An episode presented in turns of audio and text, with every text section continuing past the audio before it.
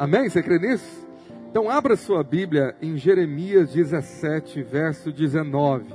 Nós estamos hoje encerrando uma série do mês de agosto, hoje é a última quinta de agosto, com o tema, quem lembra? Agosto de Deus. Os irmãos são rápidos, eles já colocaram no telão para você se lembrar. Semana passada nós aprendemos como ouvir a voz de Deus. E nós falamos lá que uma das vozes que nós podemos ouvir é a voz do nosso eu. Podemos falar que é a voz do coração. Só que essa voz pode enganar. Então por isso que eu quero que você abra sua Bíblia em Jeremias 17, verso 9, diz assim a palavra do Senhor: Enganoso é o coração mais do que todas as coisas e desesperadamente corrupto. Quem o conhecerá? Repita comigo: enganoso é o coração mais do que todas as coisas. Senhor, essa é a tua palavra. Eu oro para que o Senhor mude destinos, traga revelação, Senhor, traga libertação e venha trazer cura sobre nós e salvação em nome de Jesus. Declare em fé para umas quatro pessoas. Deus vai falar com você nessa quinta viva. Amém? Você pode se sentar. Eu creio que o Senhor vai falar ao seu coração. Eu quero fechar essa série com chave de ouro. Você que não ouviu as primeiras é, quintas, está lá no nosso canal. Vai lá desde a primeira quinta de agosto. Nós tivemos uma palavra tremenda aqui. A cada quinta foi uma bênção. E nós estamos aprendendo a, a a, a, ser guiado pela voz do Senhor, aprendendo a estar a gosto de Deus, fazer a vontade dEle. A palavra fala que enganoso é o coração. Quando você pensa em coração, você não vai pensar no órgão que fica pulsando sangue. Mas o coração é a sede das emoções. Poderia trocar essa palavra pela mente. Na verdade, é sua alma. A sua alma, o seu coração, sua mente, que é a sede da sua personalidade, das suas emoções, da sua vontade, do seu eu, ela pode te, te, te pegar peças, ela te engana. Às vezes, queridos, nós temos certeza de algo e só depois você descobre que você estava enganado. Porque se alguém desconfia que está enganado do início, ele já pode mudar de ideia. Ele fala: Olha, eu não tenho certeza. Mas às vezes você toma decisões baseado numa certeza enganosa. E o pior, você acha que Deus está naquele negócio. Quantas vezes no meu gabinete pastoral eu recebi pessoas dizendo, pastor, Deus falou comigo. Aí essa frase me dá até arrepio. Sabe por quê? Porque eu tenho 25 anos de ministério. E quando eu ouso falar isso, eu falo, irmãos, eu posso estar enganado. Eu estou crescendo e aprendendo a ouvir a voz do Senhor. E eu creio que o Senhor falou. Sabe por quê? Porque eu tenho um temor, eu tenho uma humildade de saber que eu posso errar. A voz do Senhor é perfeita, só que o canal que ele passa a voz é imperfeito. E às vezes, nessa comunicação, eu posso me enganar por causa de quê? Por causa do meu coração, por causa das minhas emoções. Quantas pessoas disseram, pastor, eu ouvi Deus, é para eu casar com essa pessoa. Eu ouvi Deus, é para eu entrar nesse relacionamento. Eu ouvi Deus, eu tenho que sair da igreja. O Senhor me mandou mudar de igreja. Eu ouvi Deus. Irmãos, isso é muito sério, porque somente depois de algum tempo nós podemos realmente validar se aquilo foi voz de Deus ou não. Por isso que a Bíblia fala: o coração prega peça, te engana. Você pode ser enganado em alguma decisão, e o pior, achando que Deus está no negócio, achando que foi voz de Deus, achando que aquela porta foi uma porta que Deus abriu, achando que aquilo pode ser uma bênção. Quantos já te disseram que Deus falou, que Deus, estou sentindo de Deus, você já viu isso? Eu estou crendo que é de Deus. Bom, nossas emoções podem nos cegar, e eu quero te falar os motivos, e nessa mensagem eu quero te falar como vencer o coração enganoso, como ter uma postura bíblica para filtrar essa voz. Semana passada nós aprendemos que existem três vozes que falam conosco: a nossa voz, voz do íntimo, nossa consciência, nossa alma, a voz de Deus, mas a voz do diabo. Eu ensinei quando, como que os irmãos podem ter um discernimento sobre isso. Agora, sabe qual que é a voz mais difícil de discernir? Não é a do diabo por mais que o diabo se é, disfarce de anjo de luz, como diz o apóstolo Paulo, porque a arte dele é a arte do engano, mas pela palavra, a palavra é luz, e quando vem a luz, as trevas são expostas, meu irmão. O diabo tem que fugir, amém? O duro é quando as trevas são internas. É quando eu agarro as trevas. Jesus disse: se a luz que há em ti são trevas, quão densas são as trevas. Por quê? Porque você auto se engana, auto sabota, auto define que aquilo é a voz de Deus quando não é, ou quando não é totalmente daquele jeito. Então nós vamos lá. Por que nossas emoções nos enganam? Primeiro, por quê? Você fala, pastor, parecia ser uma coisa tão certa, parecia ser tão bênção, parecia ser tão de Deus, mas não era Deus, era o eu era o Deus do ventre, como diz Paulo, escrevendo as suas cartas. o Deus do ventre, o Deus do eu, revela que ainda nós lutamos com uma natureza pecaminosa que tenta ressuscitar, que ainda está aqui, grudada no nosso corpo. Então entenda bem. Quando você nasceu de novo e o Senhor te deu uma nova natureza, Ele não, Ele não acabou, Ele não aniquilou com a velha natureza ainda. Por quê? Porque ela está sujeita ao nosso corpo, e somente na glorificação, somente quando o Senhor me buscar, que eu vou receber um corpo glorificado, e a nova natureza, ela vai se manifestar plenamente. Enquanto isso não acontece, todo dia, segundo a palavra de Deus, eu tenho que escolher mortificar o meu eu, que é a velha natureza, colocar ela na cruz, deixar ela morta, dizer não, não deixar ela ressuscitar então, todos os dias há uma guerra interna entre o espírito que habita em mim e a Bíblia fala da carne, que é a velha natureza, a, a natureza pecaminosa, cheia de cobiça, cheia de egoísmo, cheia de paixões, cheia de desejos, cheia de mundanismo, cheia de idolatria, porque ela não quer agradar a Deus, porque ela escolheu amar o pecado. Então, eu tenho que sujeitar ela pelo poder do Espírito de Deus, mortificá-la para que a nova, nova natureza prevaleça, flua, viva. Quem está entendendo aqui, diga amém. Então, sabendo dessa verdade doutrinária, bíblica, você tem que tomar muito cuidado. Você deve falar: meu Deus, eu não posso brincar com o meu eu, ele tem que estar na cruz, ele tem que estar é, crucificado, para que sempre eu possa declarar: seja feita a tua vontade, assim como ela já foi feita nos céus, aqui na terra. Então vá comigo em Gálatas, capítulo de número 5, verso de número 16. Gálatas 5,16, olha na sua Bíblia, o apóstolo Paulo nos ensina: andai no espírito e jamais satisfarei a concupiscência da carne. Essa palavra concupiscência é uma palavra erudita. Se você pegar uma versão mais atual, ela vai estar talvez desejo. Concupiscência é o desejo da carne, é o que a carne gosta, é as paixões da carne. Então eu tenho que andar no espírito para não ceder à satisfação da carne. Por isso que olha o verso 17: Pois a carne deseja o que é contrário ao espírito, e o espírito o que é contrário à carne eles estão em conflito um com o outro, de modo que vocês não fazem o que desejam. Mas se vocês são guiados pelo Espírito, não estão debaixo da lei, não estão debaixo de maldição, não estão debaixo do pecado. Então volta lá, há uma luta do Espírito que habita em mim com a velha natureza. Quando a palavra fala carne, alguns pensam naquilo que reveste o osso, né? A sua carne física. É porque é aqui, nesse corpo, que a natureza é, pecaminosa, ela agarrou, ela se infiltrou, ela contaminou os desejos do meu, dos meus hormônios, você entende isso? Ela contaminou a, a, a, o meu cérebro, que gosta tanto de, de prazer. E por isso que ela quer prazer imediato, a qualquer custo. Ela não quer aprender a depender de Deus, a esperar o tempo de Deus, a mortificar a si mesmo, a ceder e dizer não. Por isso que Paulo diz que dentro dessa realidade, o engano habita, porque até mesmo num crente ele vive a realidade de Romanos 7,18. Olha lá na sua Bíblia. Vamos andar na Bíblia e você vai aprender por que, que as emoções, o meu coração, me prega peça. Porque eu sei que em mim, isto é, na minha carne, não habita bem nenhum, pois o querer o bem está em mim não porém o efetuá-lo. Porque não faço o que bem prefiro, mas o mal que não quero, esse faço.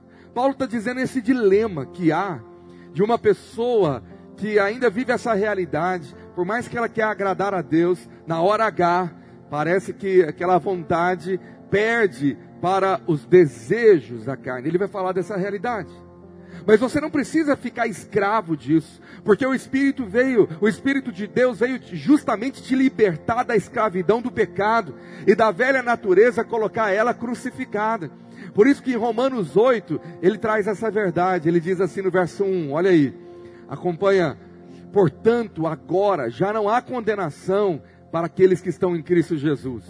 Você não está condenado, fadado a viver sobre isso. Olha o verso 2 ele diz: Porque por meio de Cristo Jesus, a lei do espírito de vida me libertou da lei do pecado e da morte. Há um espírito que te libertou, que se você deixar ele te guiar, se você deixar ele conduzir você, e se você obedecê-lo, você não é escravo da natureza pecaminosa. Você não está debaixo do pecado, você é livre. Amém? Mas a verdade é que lutamos contra isso todo dia. A verdade é que a velha natureza cheia dessas vontades próprias, quer nos enganar todo dia. Por isso, o nosso o coração, nossa mente e emoções foi contaminada. E todo dia eu preciso que a palavra de Deus me purifique. Todo dia eu preciso que o Senhor lave os meus pés da poeira do mundo. Todo dia eu preciso estar debaixo desse sangue que continua me purificando para que eu possa viver uma vida em santidade. Agora, uma decisão para isso é morrer diariamente e desmascarar o engano diariamente. Fala, Senhor, eu não quero agradar o meu eu, mas eu quero agradar a Deus. Eu aprendi quando criança que no seu coração existe um trono. E quando você não tem Cristo como Senhor, quem está sentado no trono, sendo o reizinho do seu coração, é o eu. Está lá escrito é e o eu. O eu é o que eu quero, o que eu sinto, o que eu gosto, me dá vontade, eu quero fazer, eu quero ser feliz, o que importa é eu, cobiça, eu quero para agora. Ah, e, e, só que você nunca se satisfaz. Porque a carne sempre vai te levar a um abismo que chamará outro abismo, porque ela nunca está satisfeita. Mas quando você se converte, você tira o eu do rei, esse reizinho do seu coração, do trono, e agora Cristo se torna o rei, ele se torna senhor da sua vida, e as suas emoções, o seu coração estão sujeitas a esse rei. Você quer agora servi-lo, você quer agora que ele exerça o seu governo na sua vida. Isto é o reino de Deus. O reino de Deus está dentro de nós. E o reino de Deus é governado por um rei, o rei dos reis e senhor dos senhores. Aquele que morreu na cruz por você, pagou os seus pecados, te libertou na cruz e ressuscitou ao terceiro dia e veio fazer morada eterna dentro do seu coração através do Espírito Santo. Você pode aplaudir esse Deus? Maravilhoso. Diga amém. Agora, quando eu sei dessas verdades, dessa luta que há, eu entendo que existem dois grandes inimigos, ou dois problemas, que são dois venenos que tentam ferir o meu coração, que tentam enganar a mim mesmo, a minha alma. Você sabe que você foi criado espírito, alma e corpo. Essa tricotomia às vezes é confusa para alguns. Porque é fácil separar a parte material. O corpo é muito fácil. Você olha no espelho e vê corpo, vê pele, carne, osso está aqui, você pode tocar, né? Osso é só se cortar a pele, né? É verdade. Mas você sabe que está lá. Agora, alma e espírito é muito difícil, por quê? Porque é a parte imaterial, é a parte que você não consegue enxergar. Então a alma é o que? É a sede de quem você é. Ali está a sua, a sua personalidade. É a sua digital que te faz um ser humano único que você tenha a sua vontade, decisões, sentimentos, emoções, decisões. Ali está quem você é, seu caráter é alma. A alma me faz me conectar e relacionar em sociedade, um com o outro. Mas você não é feito só de alma, você tem um espírito. O espírito é, na verdade, quem você é, porque você foi criado à imagem e à semelhança do Senhor. O seu espírito é a pessoa que Deus colocou aí dentro desse corpo, que te liga a Deus. É nessa parte, da parte da sua identidade eterna, que o Espírito Santo veio fazer morada. Quando você se converteu, foi ali que ele te regenerou, foi ali que ele te recriou a ser imagem e semelhança de Deus, e é ali que você se fez novo, nova criatura, é ali que você é filho de Deus, ali que você vive a plenitude de Deus, porque o Espírito veio e se juntou ao seu, o Espírito de Deus veio e se amalgamou ao seu, e aí você nasceu de novo.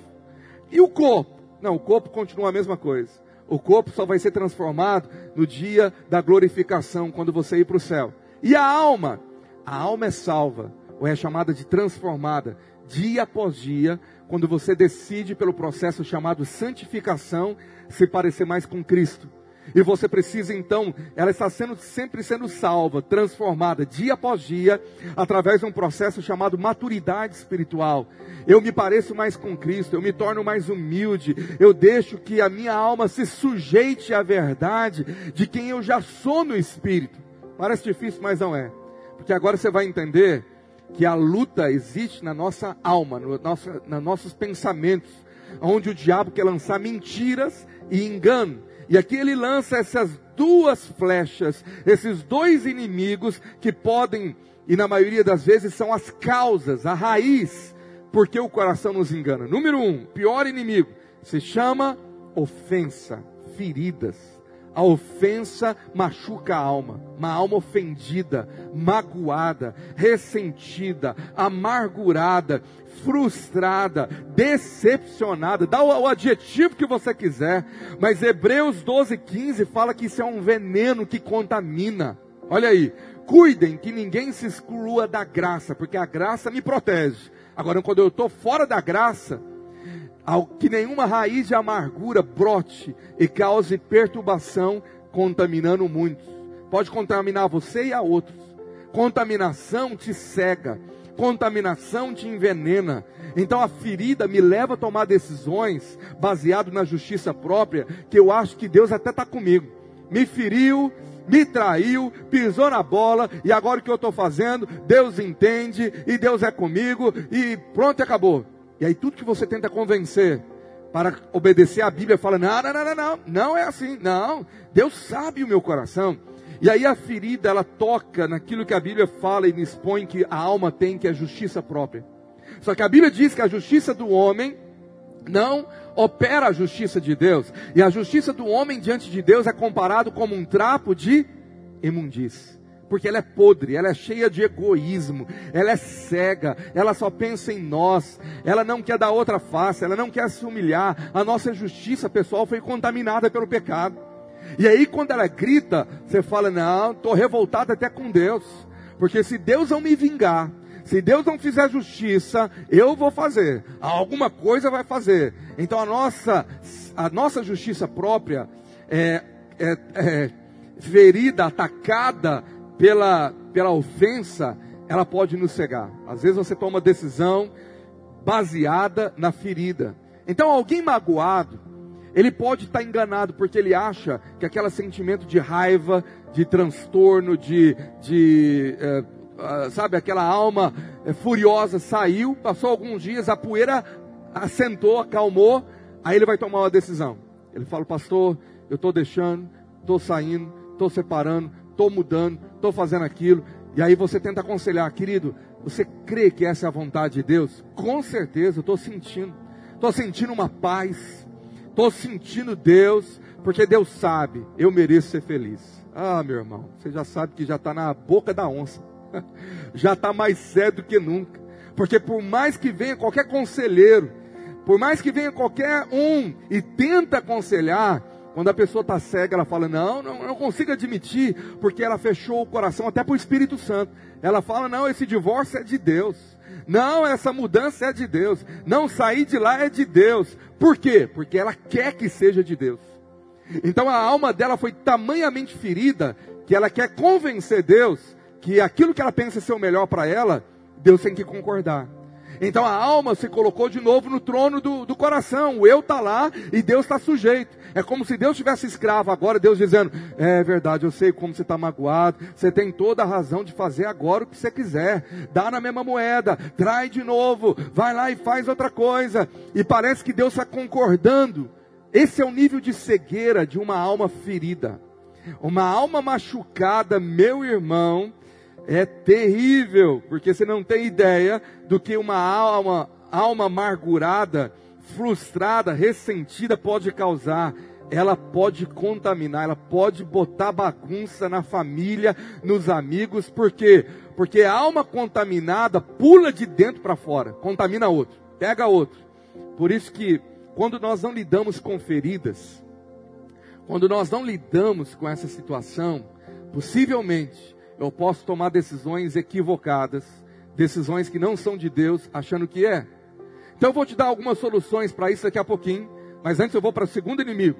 O segundo terrível como esse, eu quero chamar do inimigo da sedução.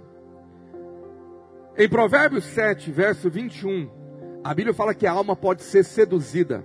Seduziu com suas muitas palavras, com as lisonjas dos seus lábios o arrastou. O contexto aqui é adultério, é prostituição, é, é cair na lascívia sexual, na, na, na impureza sexual. Aqui o contexto é de uma prostituta arrastando um jovem, depois você lê lá, mas está falando que ela tem uma arma da sedução. Essa palavra sedução, tanto no Velho como no Novo Testamento, pode significar, sabe qual palavra? Para, parece mais forte, né? Feitiçaria, feitiço. Sabia que sedução está ligado com feitiço? Só que sedução é uma palavra mais, mais tranquila, mais suave. Então algumas pessoas gostam de sedução. Sedução no romance, parece uma coisa até boa. Mas quando fala feitiço, tá uma coisa mais demoníaca. Fala, não, eu não fui enfeitiçado, eu só fui seduzido. Mas você sabia que é a mesma palavra no original? Gálatas, capítulo 3, verso 1, Paulo vai tratar com a igreja de Gálatas e fala assim: ó Gálatas insensatos, quem os enfeitiçou? Sabe, a mentira, um engano que estava arrastando aquela igreja, para Paulo era como a feitiçaria. Um feitiço foi lançado. Então as pessoas já me perguntaram, pastor, esse negócio de colocar a boca, o nome na boca do sapo, fazer despacho na encruzilhada, a pessoa vai lá e faz uma amarração, amarra o cadeado, joga o nome da pessoa não sei na onde. Isso pode funcionar? Meu querido, se não funcionasse, as pessoas não faziam. Elas fazem há muito tempo porque vem resultado. Esse plano diabólico com a feitiçaria é óbvio que é real e nós temos até casos bíblicos disso.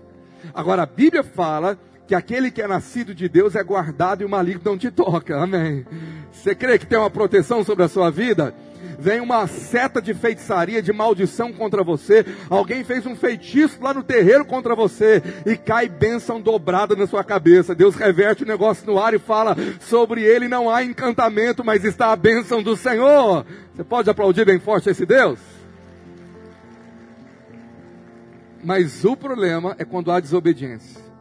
Quando um homem pagou um feiticeiro, entre aspas, um profeta, para fazer maldição contra Israel, lançar feitiço, nenhum funcionava, porque não pegava.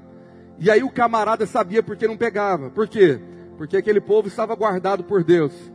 E aí aquele Balaão falou assim para Balaque, depois você estuda essa história no Velho Testamento. Olha, se você me pagar mais dinheiro, eu sei o caminho que a feitiçaria cai, cai neles. O, cara, o, o rei lá ficou desesperado, eu te pago o dobro, me conta. É o seguinte, se eles pecarem, pecado abre uma porta da legalidade ao diabo. Se a desobediência vier, eles estão saindo de fora da proteção de Deus. Então, por causa do pecado, a maldição, a feitiçaria pode pegar. Então vamos bolar um plano. Eles estão acampados lá. Pega as top model aí do seu reino, as modelo mais sensual, coloca uma mini saia nelas, coloca lá um batom vermelho, faz um feitiço aí de pombagira para entrar nelas e manda todo mundo para lá. Esses homens não vão aguentar, se elas fizeram um desfile lá, vão cair, vão trair as esposas, vai cair na prostituição. No outro dia eu faço feitiço e está tudo beleza. E aí o que, que eles fizeram? Fizeram e deram certo. O Velho Testamento está nos mostrando realidades espirituais. Então, meu irmão, se macumba, feitiço, não pegasse em crente, então você podia rasgar Efésios 6 da sua Bíblia, o Salmo 91 da sua Bíblia, e andar completamente despreocupado se Jesus não mandasse você vigiar e orar. A vigilância me coloca debaixo do temor de Deus, debaixo de uma proteção, para você saber que realmente você está guardado pelo sangue de Jesus. Mas o problema é, uma alma ferida, que foi magoada, que agora abriu o coração para o ressentimento, está ofendido. E a Bíblia fala que ofensa é pecado. e ele não conseguiu liberar perdão. Então a falta de perdão abriu uma porta para sedução. Meu irmão, já vi tantos casos de alguém que vem de uma situação que ficou ferido, decepcionado com alguém e afundou num buraco pior ainda. Entrou em relacionamentos terríveis, sabe? Entrou em relacionamento pecaminoso, ficou seduzido por uma paixão, por um pecado, sem entender. E fala: Não, Deus está comigo, Deus vai abençoar.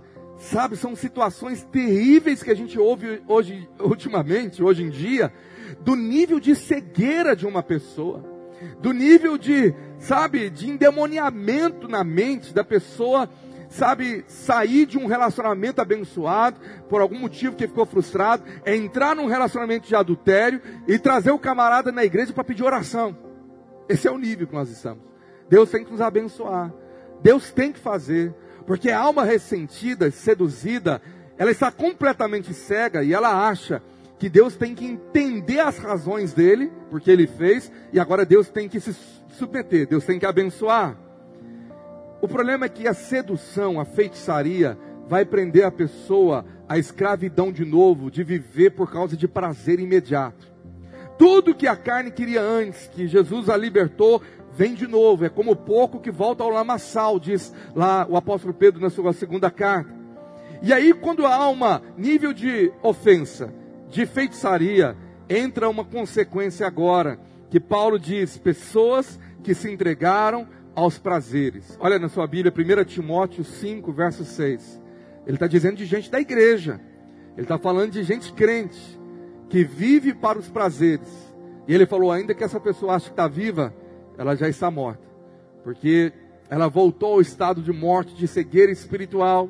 2 Timóteo 3,4, ele fala de homens que se infiltrou na igreja, traidores, atrevidos. 2 Timóteo 3,4. Ah, 2 Timóteo 3, 4, por favor, querido. Você está em primeiro ainda. Se você não conseguir, vai anotando esses textos aí. Traidores, precipitados, soberbos, mais amantes dos prazeres do que amigos de Deus. Tem gente que se entrega ao prazer e tem gente que ama o prazer mais do que ama a Deus. E a Bíblia diz que esse prazer se torna um Deus. Paulo chama de Deus do ventre. O ventre era como se fosse o estômago que está morrendo de fome. Tudo que vê quer. Você já viu? Gente que não consegue vencer glutonaria. Meu irmão, eu já vi gente assim. Se vê uma propaganda na televisão, meu irmão, entra, entra em estado de choque. Se não conseguir o um negócio, treme da tremedeira, estado de abstinência de alimento. Porque tem um negócio aqui dentro, uma sucuri, talvez, eu não sei, estou brincando. Tem uma coisa lá que está devorando comida, né, bebida. Mas é uma comparação com a parte é, imaterial, com a parte da alma de gente que ama tanto prazer. Tito fala sobre esse tipo de gente, no capítulo 3, verso 3, ele fala: Pois nós também, outroramo, outrora, éramos insensatos, desobedientes, desgarrados, escravos de toda eh, escravos de toda sorte de paixões e prazeres, vivendo em malícia e inveja, odiosos e odiando uns aos outros. Ele fala: antes nós vivíamos assim, antes nós éramos escravos de toda sorte de paixão e prazer. Eu me lembro de um caso de um adolescente que a gente foi ajudar e aconselhar, e ele tinha ficado apaixonado. E aí foi, eu fui ajudar o pai, e eu nunca esqueço da expressão que o pai me disse: falou assim, pastor, sabe o que está acontecendo na minha casa? Eu vejo o meu filho como alguém ele está vivendo a paixão da adolescência e é como alguém que descesse numa bicicleta sem freio, ladeira abaixo. Eu sei o que, que vai acontecer. E ele comparou a paixão de um adolescente, no nível que o filho estava, a andar de bicicleta ladeira abaixo sem freio. Você já teve essa experiência? O que, que vai acontecer? Fala para quem está ao teu lado, vai quebrar a cara. Então, viver na compulsão do prazer vai quebrar a cara, não tem freio. E o freio faz quebrar todos os limites. Agora veja bem, a pessoa enfeitiçada, ela pode ter um nível de dominação da carne, de querer prazer imediato, que ela poderá fazer coisas que ela nunca pensou em fazer antes pela sua condição moral. Então tudo aquilo que ela que ela zelava, ela, ela falava, não, isso eu nunca vou fazer. Não, isso aí é inadmissível. Não, nem penso isso. Mas os níveis de buraco que a pessoa entra, você fala assim, meu Deus, eu não acredito que ela pôde chegar. Aí a pessoa fala, nem eu acredito que eu cheguei. Por quê? O coração enganou. O nível de engano e de cegueira foi levando ela a não dar ouvido a ninguém, a pessoa nenhuma, autoridade nenhuma, nem o próprio Deus, porque ela fechou o coração. Paulo diz: não extingueis o Espírito Santo. Essa foi a palavra usada, extinção. Lembra dos dinossauros que pararam de existir? Talvez você fale o Espírito Santo possa ser extinto. Não, ele não desaparece, mas é você que está tirando ele de cena. É você que está falando, não, não vai ficar no, reinando mais no meu coração. E é isso Paulo diz você não deveria fazer. Agora, parte importante e final dessa mensagem: como vencer? Pastor, eu entendo essa realidade. Pastor, eu sei o que o senhor está falando, é o que a Bíblia ensina. Agora é como vencer o engano do coração. Eu quero te dar algumas chaves espirituais que a Bíblia ensina. Número um, escreva aí, anota, medita. Você que está em casa, toma nota, porque você deve orar sobre isso. Você deve aplicar isso. Primeira palavra que nós temos, primeira direção, você precisa conhecer o que é altar. Altar é o lugar de entrega, de renúncia. Então, primeira chave é vá para um altar. Construa um altar. A Bíblia é revelada do, do, início ao fim de altares a Deus. O que que coloca no altar? Coloca sacrifício. O que que você coloca no altar? Você coloca uma oferta. E é ali que você entrega algo a Deus. Pastor, então o que, que eu tenho que entregar? o que você tem de maior valor. E o que, que é? Jesus disse em Mateus 16, 25: O que, que eu deveria colocar no altar para Deus? Porquanto quem quiser salvar a sua vida, perdê-la-á. E quem perder a, a, vida por minha causa, achá-la-á. Coloca sua vida, coloca sua história, o seu corpo, sua alma, sua vontade. Coloca tudo no altar e se derrame no altar. Como que eu construo um altar? Você constrói um altar através da adoração. Quando você vem adorar a Deus, você vem se entregar. Quando você vem cultuar, você vem se apresentar a Ele. Quando você vai para o seu TSD, você está levantando um altar na adoração e na oração que você está se entregando ao Senhor. Na oração, você não tem, não, não, não, não acontece só de você ter tudo de Deus, mas na oração Deus tem tudo de você. Na oração Deus pode ter você, Ele captura você. Na oração há uma rendição aonde Deus pode entrar em você, libertar você, fazer coisas que você não está vendo e Deus começa a operar porque você está dando permissão. Você está falando, Senhor, eu quero que o Senhor venha sobre mim. O outro nível de entrega no altar é quando você jejua. Meu irmão, o jejum tem um poder, porque o jejum é a arma que você tem para calar a carne, para sacrificar esse desejo que está lá compulsivo, e você jejua, acontece algo no mundo espiritual. O jejum não muda a Deus, o jejum muda você. O jejum traz libertação na sua vida, na sua alma, na sua mente. Pessoas escravas às compulsões sexuais, às compulsões alimentares, à compulsão de vício, seja o que for, experimenta o poder do jejum. Coloca a sua vida em jejum e você vai experimentar o que, que é Deus libertando você de caças de demônios. Então a primeira chave para não ser governado pela alma é você ir para o altar. E lá no altar eu deixo de ser um ser almático. Paulo chama isso de ser carnal. O homem carnal é dominado pela carne. Então na, no altar eu estou sacrificando a minha carne e eu estou calando a minha alma, calando o meu eu para que o Espírito de Deus reine, para que ele flua, para que ele venha sobre a minha vida. Então lembra que você é espírito, alma e corpo. Então é no altar que eu posso colocar não só o meu corpo, mas a minha alma. Eu falo, quero derramar minha alma. Senhor, o que eu estou sentindo, o que eu estou passando. E ali no altar que você fala, eu preciso de ti. E o Senhor te prometeu, buscar-me-eis e me achareis quando me buscardes de todo o vosso Coração é o que te engana? Então busca Deus com coração. Busca Deus com alma.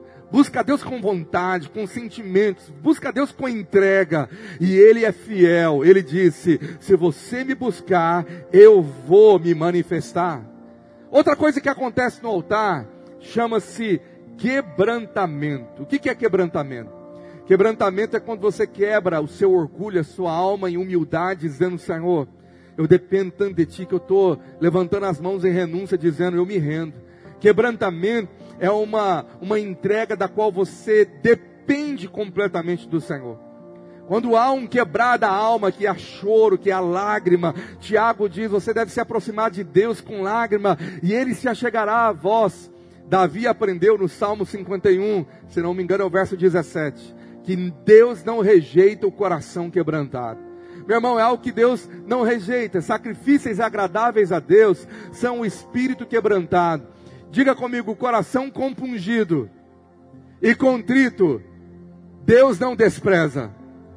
Sabe, o Senhor sente esse cheiro de lágrima. Ele sente o cheiro de alguém quebrantado, dizendo: Pai, pisei na bola, estou magoado, eu preciso tanto da sua ajuda. Sabe, isso atrai a presença de Deus. Ele vem colher as suas lágrimas, ele vem ali te envolve quando ele vê que tem coração sincero diante dele.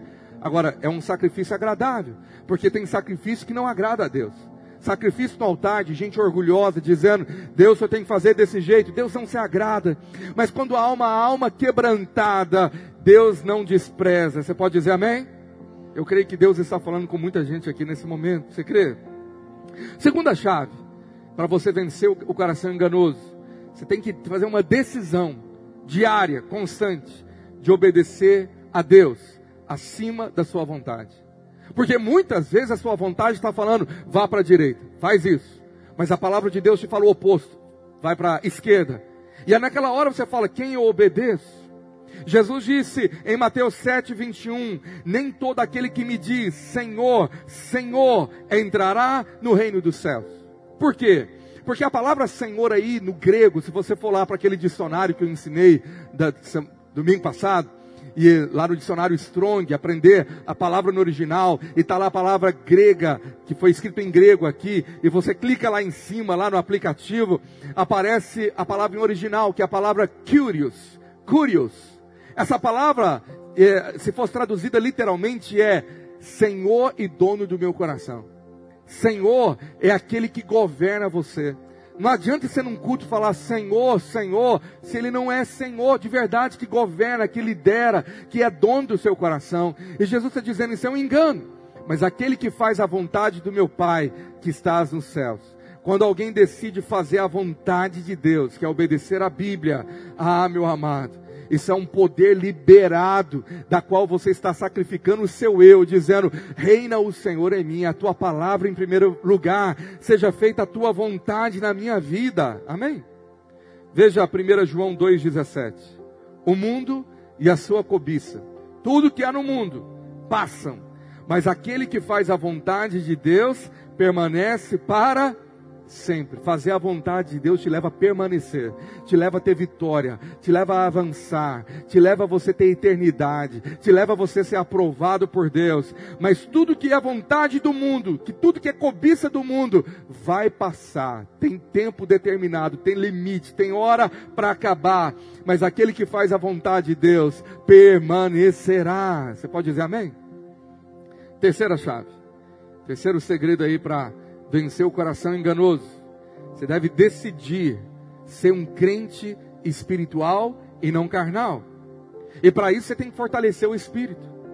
Você conhece aquela velha historinha que diz que um homem tinha um cachorro preto e um cachorro branco. Os dois eram bravos. E os dois não podiam ficar próximos, senão um ia matar o outro. Mas um dia, aquele homem deixou o caseiro lá, o mordomo lá cuidar da casa e falou: Cuidado com esses animais, eu gosto dos dois. Mas eles não podem, um, um, é mais bravo que o outro, eu não sei. Só que aí um belo dia o preto comeu o branco. E aquele homem chegou bravo, chateado. Mas como? Os dois eram fortes da mesma maneira. Como que o preto conseguiu matar o branco se ele também era forte? Aí o cara contou: é porque eu dei a melhor comida para o preto. para quem você dá a melhor comida, para quem você dá vitamina, ganha. Se há uma guerra que eu disse no início entre o Espírito de Deus e a carne, quem ganha? Quem você está alimentando mais e melhor. Você gasta mais tempo com televisão, com internet, com rede social, com coisa que não presta, alimentando seus olhos com sensualidade. Você está alimentando a sua, a sua alma, que é a sua mente, de tudo que é cobiça do mundo, então ela vai ganhar. No final do dia você pode estar tá cheio de carne. É como aquele camarada que passa o domingo inteiro na frente da televisão, com aquele é, vomitado do diabo na sua boca, tudo que não presta está lá. Aí ele chega no domingo à noite para cultuar a Deus, ele fala: Não estou sentindo nada, não sinto nada mais esse louvor, não sinto mais nada na palavra. É claro que não sente, não há mais espaço. Você está tão cheio da água contaminada do mundo que não tem mais espaço para a água do Espírito. O que, que você deve fazer? Esvaziar a si mesmo. Porque quanto mais você está vazio do mundo, mais espaço você tem para o rio de Deus, que vai transbordar do seu interior como água viva. Você entende isso? Então, quem se alimenta mais? Olha 1 Coríntios 3, 3. Paulo está tratando com aquela igreja de Corinto. Semana passada eu preguei sobre a igreja de Corinto, né? Domingo. Porquanto, havendo entre vós ciúmes e contendas, não é assim que sois carnais e andais segundo o homem? Ser carnal é andar segundo a carne, segundo o homem, segundo a lógica mundana. Mas quando você decide ser um crente espiritual, igual Paulo ensina essa igreja a deixar de ser carnal e ser espiritual, aí, meu amado, você começa a viver uma outra realidade. E talvez a sua pergunta é: como me tornar um crente espiritual? Alimentando o seu espírito. Quanto mais você gasta tempo na presença de Deus, intimidade com Jesus, mais tempo na palavra, mais a sua carne está experimentando aquela obra pela fé que foi feita de estar crucificada e morta, e mais você está sensível ao Espírito Santo, mais ele pode guiar você, mais ele pode falar com você, mais ele pode derramar da graça. A Bíblia diz em Hebreus 1 que Deus que falava antigamente continua falando. Você crê que Deus está falando agora com você? Mas Ele fala o dia todo com você. Você fala, pastor, eu não consigo ouvir. É porque sua Bíblia está fechada. E o outro fator é que a rádio está sintonizada. Você lembra dos rádios de antigamente que tinha aquela válvula? Tinha aquela rodinha, a bolinha para você é, ir passando e pegar a sintonia correta? E de vez em quando o rádio antigo pegava uma sintonia não tão exata. Era 99,9, ele pegava 99,7 e ficava chiando, não dava para ouvir bem, tinha duas rádios juntas.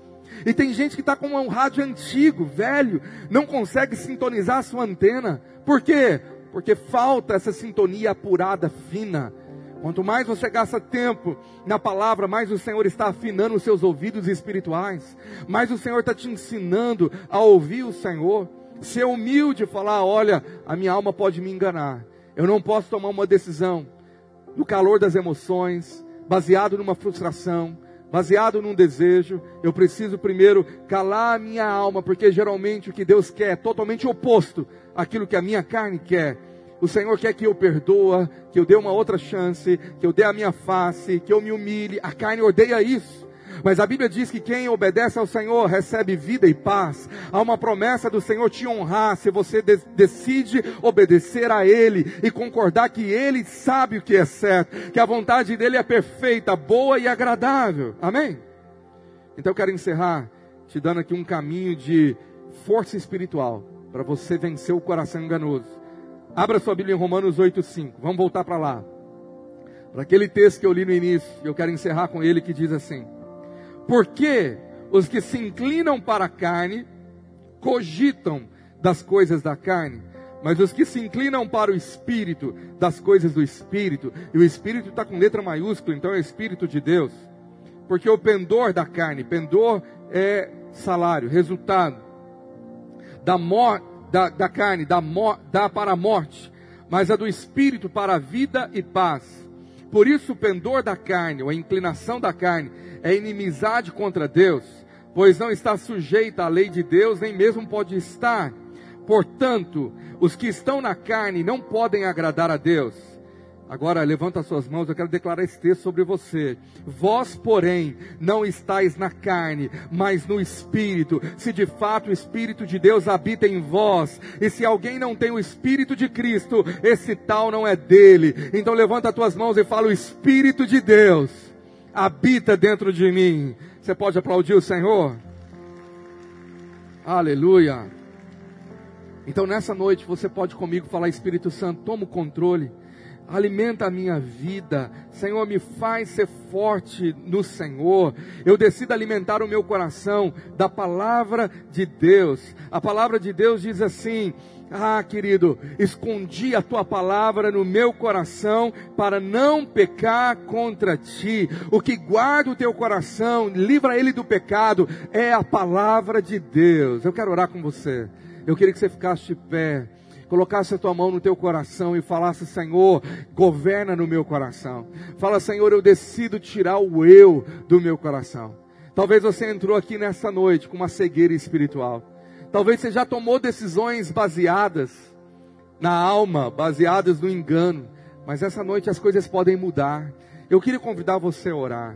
Você que deseja sair do seu lugar e vir aqui para o altar, num ato profético de vir para o altar e se derramar e dizer: Senhor, não vai ser mais a minha vontade, mas assim como tu queres, você pode sair do seu lugar. Vem para cá e fala: Senhor, eu estou me entregando nessa quinta viva para ser a gosto de Deus enquanto o ministério vai adorar, eu queria que você viesse orar, você viesse para o altar, numa entrega, num momento seu e Deus, dizendo: Eis-me aqui. Senhor, toma as minhas emoções, toma meu futuro, toma minha vida. Você pode começar a orar, sai do seu lugar. E depois eu quero orar com você que veio aqui à frente. Eu quero tomar posse daquilo que a palavra de Deus disse agora. Sai do seu lugar, rapidamente.